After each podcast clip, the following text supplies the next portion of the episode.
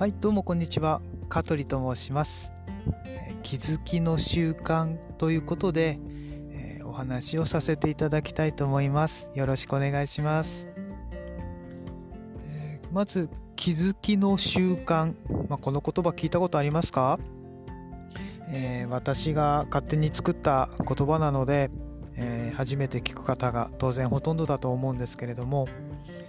え、どのようなものかっていうのがですね結構説明が難しいのでちょっと時間をかけて、え、説明しようと思うんですけれども、まあ、ざっくり言っちゃいますと気づきの習慣とは全ての学びの土台にあるものだというふうに、え、思ってください、え、世の中にはさまざまな学びやスキル成功哲学といったものはたくさんあると思うんですけれども、えー、あらゆるそれらの土台となるものがこの気づきの習慣なんです、えー、別の言い方しますと土台ということはですね、えー、まあ、らゆるものの学びのスキルといったもののその以前に必要なもの、えー、家で例えると基礎みたいなものですね、え柱や壁や屋根それが学びだとしてスキルや成功哲学幸せになる方法だとしてですね、え、その基礎となるものが気づきの習慣である、まあ、そういったようなイメージで捉えていただくとですね、え、よろしいかと思います。え、ではですね、え、この気づきの習慣というのは、まあ、どういうものかという説明をしていきたいんですけれども、まあ、その前にですね、えー、まあ、あらゆる学びの土台ということをお話ししましたんで、えー、ちょっとお聞きしたいんですけれども、ま、世の中にはですねたくさんの学びやスキル幸せになる方法みたいな、ま、そういった学びが溢れてるわけなんですが、ま、例えば本屋さん行ってもですねビジネス書のコーナーだったりとか、え、またはネットで見ても情報商材がたくさんあったりとかセミナーとかもたくさんありますよね、えー、これだけ学びやスキル成功哲学とか、えー、あとは幸せになる方法みたいなものが溢れてるわけなんですけれども、えー、実際にそういうものを学んでその通りに、え人生が好転したり、え成功したという方は周りにいらっしゃいますでしょうか、えー、もしくは聞いてくださってるあなた自身何かそういったものを学んで、えー、その通りに、えー、生かしきれたと言えますでしょうか、え全く勉強しても意味がないと言ってるわけではないんですけれども当然、え役に立つこともたくさんあるかとは思うんですけれども、まあ、本屋さんに行くと、99%うまくいくとか幸せになる100の方法とかこれさえ学べばみたいなタイトルが並んでるわけなんですけれどもたくさんそういうものがあるけれどもなかなか周りに、えー、その通りになってる方っていうのはいらっしゃらないように見えないでしょうか、えー、例えば私の周りなんかはですね、えー、サラリーマンとか、え派遣とかをやってる方なんかでもえ自分の人生を好転させたり、え何か変化させたいということで、えー、たくさんのことを学んで、えー、多くのことを知っている人を見てきたわけなんですけれどもどうも知識ばっかり増えてはいるけれども人生が変わっているかって言ったらそうは見えなかったりしていました。またですねえー、仕事柄多くの経営者の方と会ったりするわけなんですが、えー、まあ、そういった方たちを見ていてもですね、えー、これを学んだから自分は成功したんだという方は、えお会いしたことがないんです。どちらかというと、え自分がずっと大事にしてきたこととか、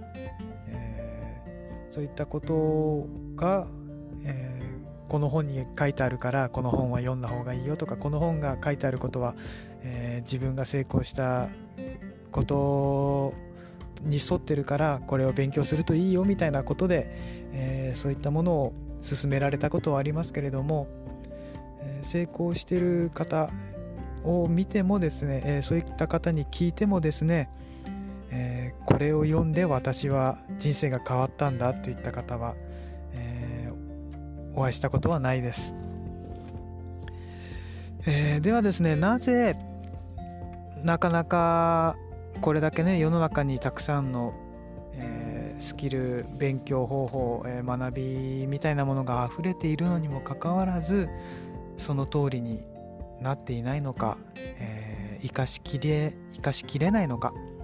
え、その理由なんですけれどもその答えがですね無自覚であることが原因なんです、えー、なかなかそういった学びスキル成功哲学、えー、幸せになる方法みたいなものが、えー、生かしきれなかったりその通りにならない、え、実際そういう方がなかなかいない理由は答えはですね無自覚自覚してない、えこれが答えなんです。でこの無自覚とはどういうことかと言いますと、え別の言い方をすると受動的、えまたは無意識というのと同じことです、えー、無意識受動的、え無自覚、まあ、どういうことかと言いますとですね、え何か刺激に対して、え、無自覚で反応しているっていうことです、え、私たちの多くが実は無自覚で日常を多く過ごしちゃっているせいでなかなかそういった学びが生かしきれていないっていうのが答えなんですね、えー、ここで、まあ、ちょっとした例えなんですけれども、まあ、完全に、えー、この例えが適切かといったら疑問はあるかと思うんですがえー、一つの例えとして聞いてくださると嬉しいんですけれども、誰かがですね貧乏ゆすりの癖があったとします。この貧乏ゆすりさえなければ、えー、顔も悪くないし性格もまあまあなんで、えー、モテモテだというふうにその方は思ってるとしますよね。この貧乏ゆすりさえやめればもう人生うまくいっちゃうのにという。でその方がまたまたま本屋さんに行ったら貧乏ゆすりをやめれば人生がうまくいく。といったタイトルの本を見つけたとしますね。で、それを買ってお家に帰って、えー、学んでですね、その内容が、えー、深呼吸をして下腹に力を入れて足の動きを止めるんだって書いてあるとしますね。えー、それがその本の答えだとしまして、それを学んだそれを知識としてその方は得たとします、えー、しかしそれをせっかく学んだにもかかわらず貧乏ゆすりがかなかなか止まらなかった、ね、そういった状態がなかなか学んだものがうまくいかないっていうのと当てはまるような気がして、えー、例えにしたんですけれども、えー、貧乏ゆすりを止める方法を学んだのに貧乏ゆすりが止まらない。えー、その理由が無自覚だからなんですね、えー、貧乏ゆすりというのは、えー、自分でやろうと思ってやるわけじゃないじゃないですか、え気づいたら勝手に動き出してるわけですよね。これが無自覚なんです。無意識ということですね、え何かの刺激に対して勝手に体が反応で動き出しちゃう。これが、え無自覚ということです。えー、うしてじゃあ、えー、この無自覚だと貧乏ゆすりが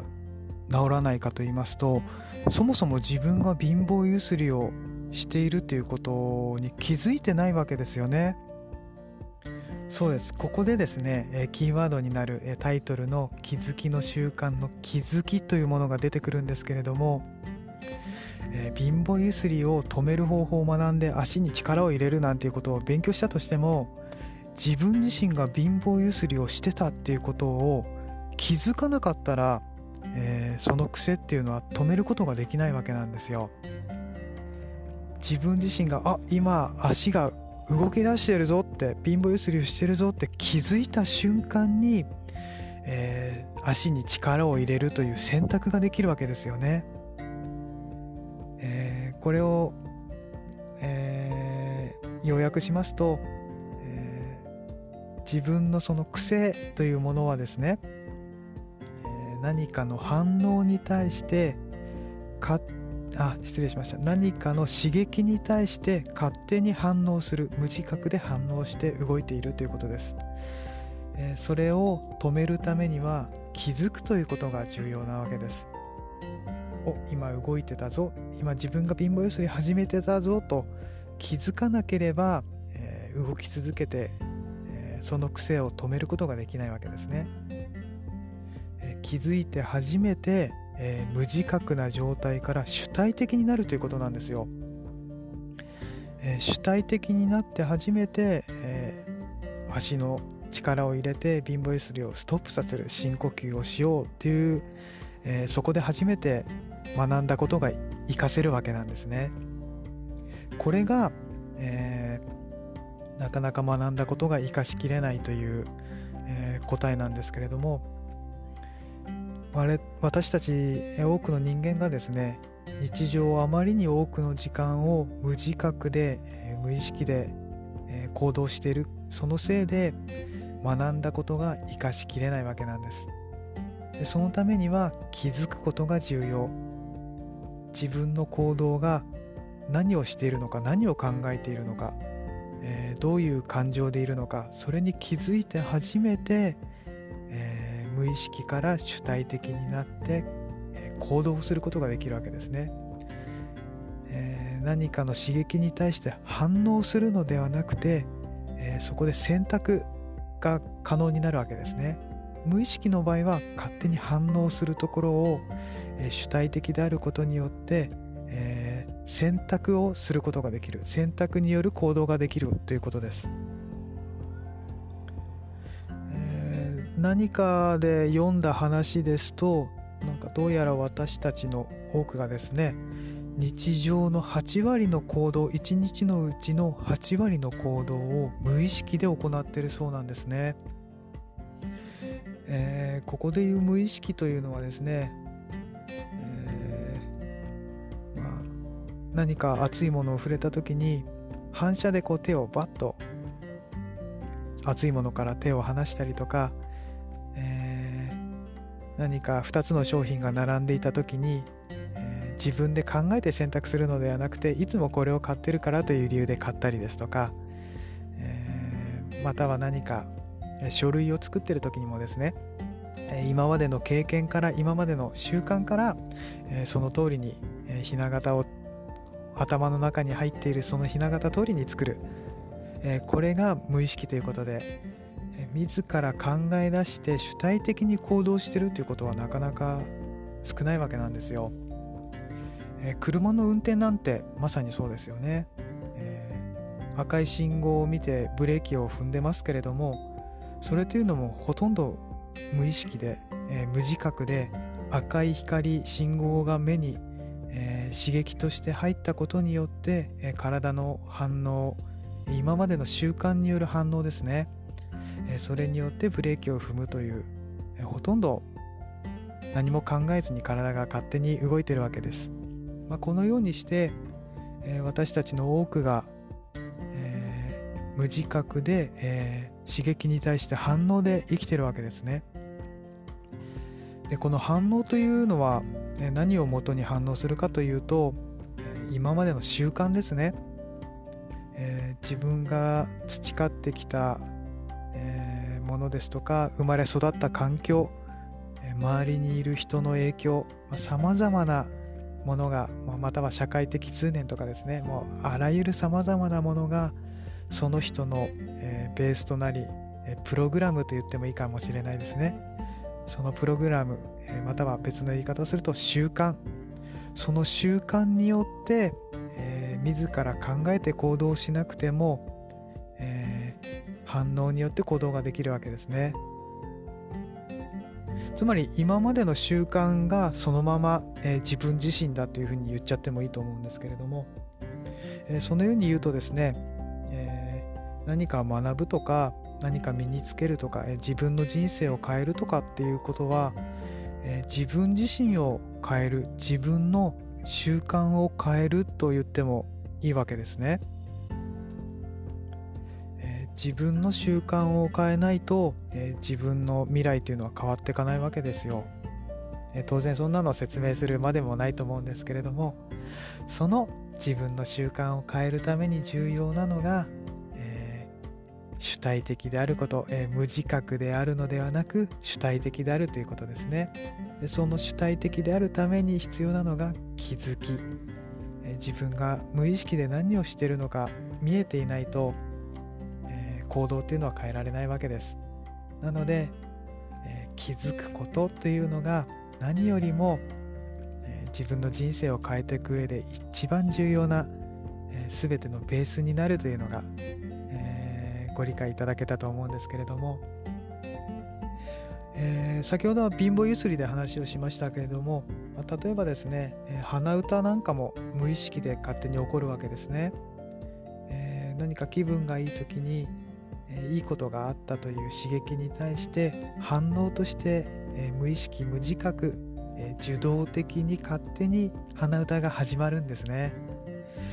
えー、それでこの鼻歌というものをやめたりもしくは別のもの別の曲に切り替えたりするために必要なのが、えー、当然気づくということですね、えー、勝手に始まってしまったその無意識の行動を主体的に、え鼻歌をやめる。もしくは別の曲に切り替えるためにはあ今自分が鼻歌を歌っていたっていうことに気づくことが何より、重要です、まあ、何より重要と言いますか気づかなければ、えー、主体的になれないんですね。気づくことというのは気づくこととあと主体的であるというこの2つはもうセットなんですね、えー無意識無自覚な状態から主体的になるためにはもう気づくことというのが、えー、大前提で必要なわけです。ですので自分の人生を変えていきたいとか、学んだことを生かしたい、自分を変えるそのためにはですね気づくこと主体的であることというのが、一番大事なわけです。そういう意味でですねさまざまな学びやスキル成功哲学または幸せになるたくさんの方法、まあ、そういったものがあるわけなんですけれどもそれらを生かすために、え気づくということ、えまたは主体的であるということがいかに重要か、えそれがないとなかなか生かしきれない、えあらゆる学びの土台に気づきえ主体的であることっていうのがある、えそれがご理解いただけると、えー、嬉しいわけなんですがではですねここでさらに、えー、お話をさせていただきたいんですが気づきというのはどうでしょう皆さん意識したことないと思うんですけれども自分が気づいているというのは主体的に気づこうと思って気づくわけじゃないですよね。えー、鼻歌を歌ってる時にはって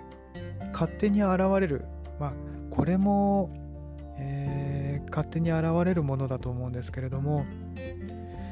ー、自分が鼻歌を歌う癖があってやめたいというふうに思っていてもその気づきがいつやってくるかわからない、えー、主体的になれば鼻歌を止めることができるというのが分かっていてもそもそもその気づき自体が、えー、いつどこで現れるかわからなければその鼻歌を止めるという癖それを直すことができないと思いませんか、えー、気づきというのははっていうその一瞬のもの、えー、そのように、えー、考えられると思うんですけれども、えこの私がお話をしているタイトル気づきの習慣、えー、ここに習慣という言葉がついてるわけなんですが、えー、ここが重要になってきまして、えー、一瞬の気づきもしくはいつ現れるかわからない気づきではなかなか、えー、日常の多くを占めている無意識、えー、それを主体的であることに切り替えることがなかなかできないんですよね。いざという時にえここぞという時に主体的でなければ、え、気づくことができなければ、学んだことを生かしきれない、まあ、そういうわけなんですけれども。なのでここで重要になってくるのがですねいつ現れるかわからない気づきとか一瞬のはっていう気づきではなくて自分が何をしているのか刻々と、えー、リアルタイムで長い時間気づき続ける。はっていう瞬間的な気づきではなくて気づいている気づいている気づいている気づいている、え、自分が何を見ているのか何をしているのか何を考えているのか何を感じているのか、え、リアルタイムの気づき。これが私がおすすめしたい内容なんです。えー、一日のうちの長い時間を、え、リアルタイムで気づき続けたらどうでしょうか、え、無意識の行動っていうのが、え、多く少なくなると思わないでしょうか、何かの刺激に対して無意識で反応してしまうということが少なくなると思うんですね。一日の大半長い時間を気づき続けることによって自分が何をしようとしているのか何を考えているのかそれが刻々と把握できるんですそれによって、えー、自分を変えていくことができる、えー、先ほどのまあ貧乏ゆすりの話で言いますと当然あ今自分が貧乏ゆすりをしたということに気づくことによって貧乏ゆすりをやめることができるわけなんですけれどもさらに言うと、えー、もしかしたら苦手な上司が目の前にいる時に貧乏ゆすりが始まるということが、えー、気づき続けることによって理解できるかもしれないですよね。一瞬の気づきでたまたま貧乏ゆすりをした時に気づきが現れたとしたらあ貧乏ゆすりを今やってたやめようということは可能かもしれないんですがもっと深い原因である苦手な上司が、えー、自分の近くにいるといる時に貧乏ゆすりが始まるという、えー、そういったことに一瞬の気づきではもしかしたら気づけないんですよね。え、気づき続けることによって、えさらにその原因となることを自分で突き詰めたりですとか、えさらにはえ自分の心の中までえ気づくことによってその自分が苦手だとしている上司と、え自分自身の父親が似ているんではないかとか、え、もしかしたら貧乏ゆすりの原因が、え自分と父親の関係そこに原因があったのではないかとかですね、えー、自分の中の思考までを気づき続けることによって、えー、自分自身が思っても見なかったようなところを、えー、見ることができるんです。それによって単純にですね貧乏ゆすりをやめるとかではなくてもっともっと深いところにまで、え、踏み込んでですね、え自分自身を変えていく。自分自身が、え望む自分になっていく、えもしくは学んだことを生かしきるといったことにつながっていきます。え、これが気づきの習慣化ということです、え、無自覚刺激に対する反応それを、え、自覚すること。気づくことによって、え主体的な行動に変えて、え自ら選択によって行動する、えそのために重要なのが一瞬の気づきいつやってくるかわからない気づきではなくて、え、刻々と気づき続ける気づきを習慣化させるという、え、これが気づきの習慣のプロセスになります、えー、だいぶ話が、まあ、長くなってしまったんですけれども、え次回はですねじゃあどうやったらその気づきを習慣化させることができるのかえより具体的なえ気づきを習慣化させるための方法そういったお話をしたいと思います、え、もし今回のお話が良かったなと思っていただけましたら次回も聞いてもらえると嬉しいです、えー、拙い話で、えー、大変恐縮なんですけれどもまた聞いてもらえたら嬉しいですよろしくお願いします本日はどうもありがとうございました。